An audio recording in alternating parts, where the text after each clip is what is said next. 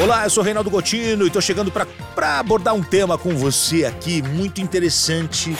Sabe quem está sofrendo com a mudança climática? As crianças.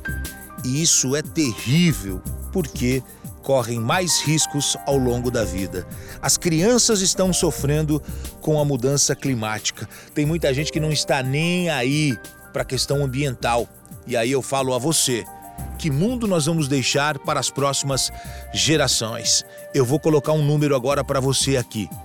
Um bilhão de crianças estão expostas a choques climáticos de risco extremo. É uma revelação feita pela ONU.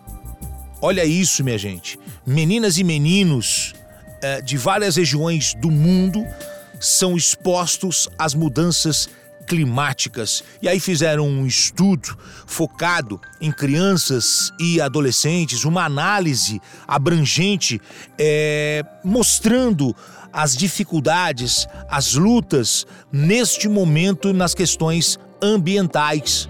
E as mudanças climáticas, elas afetam de várias maneiras: ciclones, ondas de calor, vulnerabilidade. É, só para você ter uma ideia, o, o, calor que nós temos hoje no hemisfério norte, alguns países superando 50 graus com muita facilidade, já é um reflexo desta situação. E aí, quando a gente fala de países menos estruturados, quando a gente vai, por exemplo, para o continente africano, nós temos ali crianças expostas a essas mudanças climáticas sofrendo morrendo em relação a isso. A gente tem que conversar, a gente tem que abordar esse tema. E aí, quando eu trago um número de um bilhão de crianças e adolescentes, nós estamos falando de quase a metade, porque hoje nós temos. É, 2,2 bilhões de crianças e adolescentes, meninos e meninas no mundo.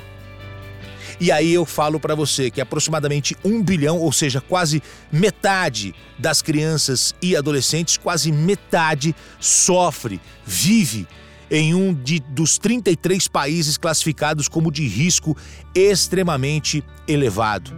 Esse relatório que eu tive acesso, que faz parte da Organização das Nações Unidas, é, revela essa questão de emissões de gases de efeito estufa, né, uma grande onda gerada e as crianças estão sofrendo os impactos climáticos significativos, risco extremamente alto. Então, nós temos que abordar esse tema sim. E como eu sempre falo, vivemos é, em comunidade, não vivemos isolados, sozinhos. Temos que fazer algo para um mundo melhor, temos que fazer algo para uma vida melhor para todos. E aí cada um tem que fazer a sua parte. Achei importante abordar esse tema com você, para a gente refletir, para a gente debater, para a gente discutir, para a gente conversar. E muitos problemas que há alguns anos nós observávamos lá longe, distante, os anos se passam e daqui a pouco eles batem, os mesmos problemas batem a nossa porta. Eu sou Reinaldo Gotino, espero que você tenha gostado da nossa conversa hoje, sem mais. Valeu, minha gente!